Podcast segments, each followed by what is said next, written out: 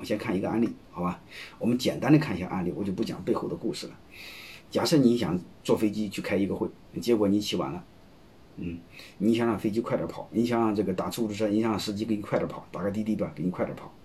但是你会发现，他快点跑对他没有好处，他肯定不会给你快点跑。凭什么你快点跑？闯红灯的时候他还有风险，你又不帮他承担风险，嗯，这时候你怎么来激励他？通常说，兄弟，你给我一百块钱，我给你一百块钱，你让我你你提前十分钟嗯赶到，那这样的话你就能赶上飞机。如果你赶上飞机能参加这个会，给你带来的收益是两万。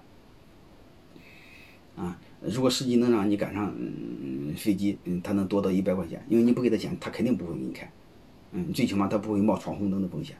嗯，还有超出的风险，对吧？如果你多给他一百块钱，他认为这个风险合适，他就会干，对吧？嗯，而且而且大大可以弥补他的风险，他就干。嗯，长话多说，嗯，长话短说，就是你多给他一百块钱，你能 提前十分钟赶上飞机，对他来说，他甘愿冒这个风险，得这一百块钱。啊，如果是 他没赶到，这一百块钱他也得不到，你也参加不了会。我不知道大家明白什么意思没有？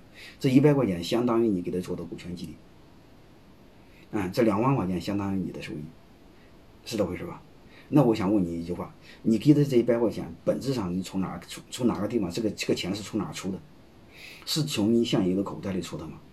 不是，因为你忘了一个事儿：如果你没赶上飞机，你一分钱不给他，因为你提前和他约定好的，你让我赶上飞机，我就把这一百块钱给你。其实其实就是提前十分钟到嘛，比约定的时间提前提前十分钟，你晚起十分钟嘛，假定是这样，好吧？所以你会发现，如果他没到，你是一分钱不付的；如果他到了，他得多得了一百块钱，但是你能参加明天的会，嗯，明天的会预期收益是两万，你会发现你给他这一百块钱，本质上不是你现有的口袋里出的，但是形式上是你从口袋里出的，但是你会发现你出了一百块钱，你明天能得到两万，他这个逻辑是严谨的。所以你会发现，出租车司机得这一百块钱，你即便是给他三百五百，嗯，你会发现你也不吃亏，因为你明天的预期收益是两万。我不知道大家明白这个逻辑没有？假设这个司机是你的员工，你不管怎么激励他，你会发现员工永远不如你得的多。你不管怎么激励他，你会发现本质上分的不是你口袋里的，本质上分的是你明天的钱。如果你明天没有收益，你肯定不会干这个事儿。如果你明天不会闲得难受，非要坐飞机晃悠一圈，是吧？闲得难受不会。如果真是这样的话，你肯定不会给他做激励。啊，就是因为明天的事儿重要，啊，你才可以拿出小部分给他，然后最终实现了共赢。司机多赚一百块钱，你多赚两万块钱。如果司机没赚，你什么都没赚。所以我通过这个案例，我想告诉大家一句话：你会发现，本质上你给司机这一百块钱，你给的是明天的钱，你给的是增量，你给的不是你口袋的钱。所以我想给大家谈第一个重点是什么？股权激励的本质，它分的是增量，而不是存量。它表面上看是你从口袋里拿钱，本质上你会发现你分的是明天的，你只是把明天的钱提前预支了给他。所以在这个逻辑下，我们一定要搞明白，好吧？股权激励的本质是分增量，而不是存量。怎么分增量呢？你会发现就很简单一个道理，就是你锁定业绩。就说白了，他完成业绩，你再给他股份；完成不了业绩，你就不给他股份。你会发现，老板永远就不吃亏，啊！而且我想谈一个东西，锁定什么业绩呢？你就把饼变大。你比如要求这家明年企业的发展增长百分之二十，就比正常常规的增长再高百分之二十，啊！你可以锁定这样的业绩。然后你说，如果完成任务，你拿出百分之十五点六、十五个点的股份给他。你会发现，你增长了百分之二十，你才给他十五，你会发现你怎么分你都不吃亏，是不是这样？而且这个十五你又不是白分，刚才我也谈了，你还要让他花钱买，所以你会发现怎么做也不吃亏。所以我想说，我们先看第第一个问题，就好吧？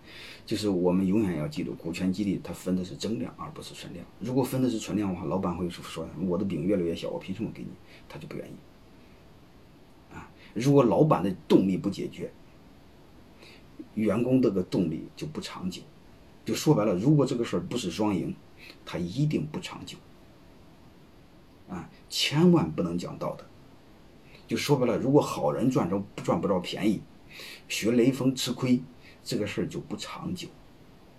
哎，所以华为专门喊一句话：不能让雷锋吃亏。我们一定要做长久的买卖，做一辈子的买卖，所以背后就不能喊道德。你背后喊道德，用道德绑架，这事儿不长久，啊，所以我们追求利益的双赢，就是分增量。如果是分的中增量，你会发现每个人都能干，因为背后呢，每个人干得多，每个人就要分得多，被最终它会形成一个游戏，大家共创、共享、共赢。啊，哦，所以这个事你会发现它很有意义。啊，分存量总有一个人吃亏，如果那个人吃亏，那个人他就没有动力。最后导致双输，分存量不管怎么分，每个人分的都很多，而且我再想说一句话，即便是你把增量部分全给了员工，你老板也不吃亏，因为你今年的增量，明年又变成存量了，你会发现，你就理解为什么叫增量和存量，就是每年的目标之上的部分，就超额完成目标的部分叫增量，好吧？低于完目标的叫就就叫叫存量，你就这么简单就好了，好吧？这个存量增量这个定义，你们可以自己定。你甚至可以理解为存量就是现有的，嗯，增量就是白得的。